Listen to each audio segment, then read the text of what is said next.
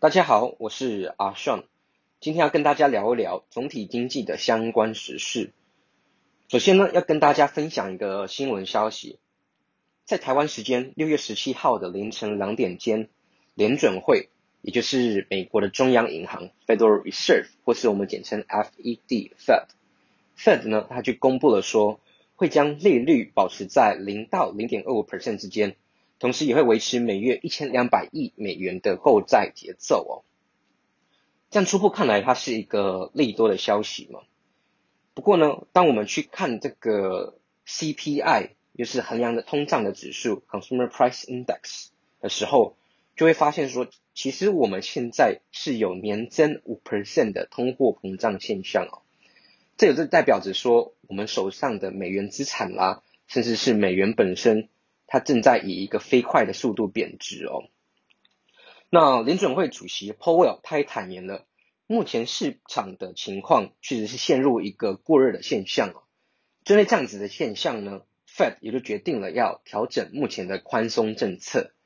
预计会提前在二零二三年，甚至可能更早，可能会在二零二二年的第四季度就会进行升息，来调节经济的稳定状况哦。Fed 呢，也在六月十九号的时间公布了说，他们会针对于缩减购债 taper 开始进行讨论哦。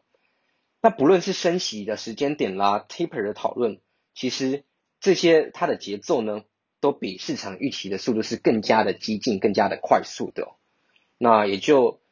让美股的三大指数啦，黄金甚至是比特币，在这一周都有一个向下修正的状况。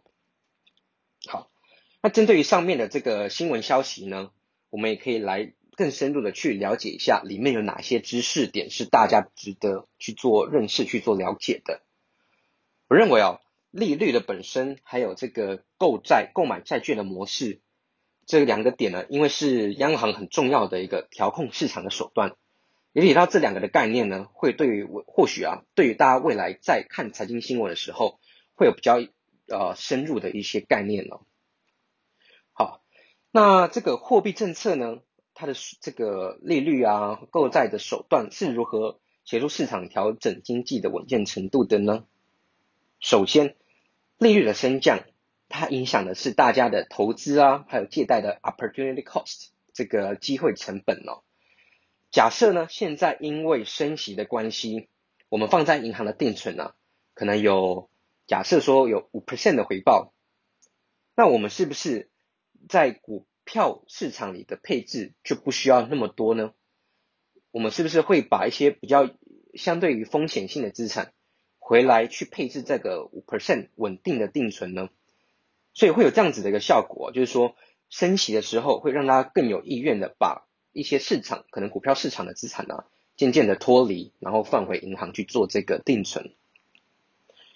那借贷的利息也是一样，当它上升的时候，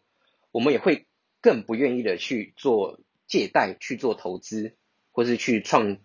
呃去创业哦。这样的情况之下，也就把更多的资金呢锁在银行体系里面了。降息就刚好相反啦，降息的情况之下，我们的借贷投资成本就下降，所以我们会更愿意的去呃市场里面去做一些尝试，去做一些风险性的投资。所以哦，利率的升降。透过央行的把控呢，它可以导致现金的部位资产呢就可以呃不一样的比例放置在银行里面哦。那购买债券又是什么样的概念呢？央行呢，它在经济不景气的时候，大家都知道会做这个发行货币或是这个印钞的动作。那央行印钞之后呢，通常都会用来购买金融资产。它最常见的做法啊，就是央行。去购买政府的公债，把印出来的钱拿去买政府的公债，这样子的概念就等于是借钱给到中央政府，那政府就会有更多的预算来去做社会大众的救济补贴，甚至对一些企业进行补助哦。所以啊，一个国家它的金融它的一个经济体制是不是健全呢？我们往往也会去看央行还有中央政府的搭配。是否是一个流畅、一个对平的状况哦？好，那这样子的一个就是透过印钞之后购买债券，然后把钱借给到政府的这个方式呢，就是所谓的央行购债计划。好，那结合了这个购债啦，结合这个利率，我们回到前面的主题哦，Fed 与经济的运行，它的关联性是在哪里呢？它是又如何用利率购债来协助运行呢？它的循环是什么？首先，循环会是先从降息、购买债券、减少购债。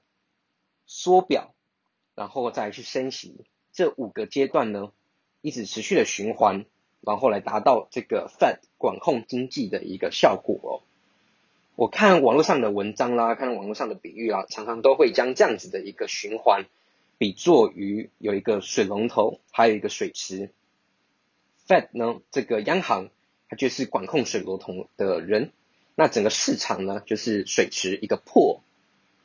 那。首先呢，如果市场开始呃有一点市场的经济衰退啦，可能交易上比较低迷状况之下，央行呢就是这个水龙头的把持者，它就会先做这个降息的动作，就等于是让水更容易的流到池子里，让大家呢在这个破里面有更多的水资源可以做使用哦。那假如说的 Fed 在这个降息的部分已经降到无可再降，也就是像是现在的状况啦。一直持续保持在零到零点二五 percent 之间的利息，已经低到不能再低了。它的下一个步骤呢，就会去做到这个购债、购买债券的部分。央行呢，就会将钱借给到政府，政府再来补贴给到大众、给到企业。这样子的概念等于说，央行让这个水龙头拧得更开一点，让更多的水流入到池子里，供大家去做使用。下个阶段呢，减少购债。它依然是让更多的水流入到池子里哦，不过规规模上呢，就不会比原本的购债的这个阶段呢有那么样的庞大了，它是开始缩小规模。那注意哦，这个时间点还是增加了市场金钱的流通量哦，它只是规模相对于缩小了。那在减少购债的下一个阶段，是来自于说市场已经稳定了，或是通膨到一定程度的时候，我们就会到下一个情况，就是减少池子里的水。这样子的情况，我们叫做缩表。缩表确切的呢，就是透过抛弃债券啦，或是债券到期后不续购的状况，我们来让这个池子里的水开始慢慢的减少。那如果缩表的状况还是没有办法完全的抵消这个快速通膨的状况哦，央行就会在到下一个阶段，就是升息的部分，来让水资源呢更难的。入到这个破池子里，这就是五个循环的阶段了。那如果说升息到一定程度了，市场又开始走下坡，开始市场低迷，交易量减少的话，又会回到前面的这个降息的部分，就开始如此周而复始的循环。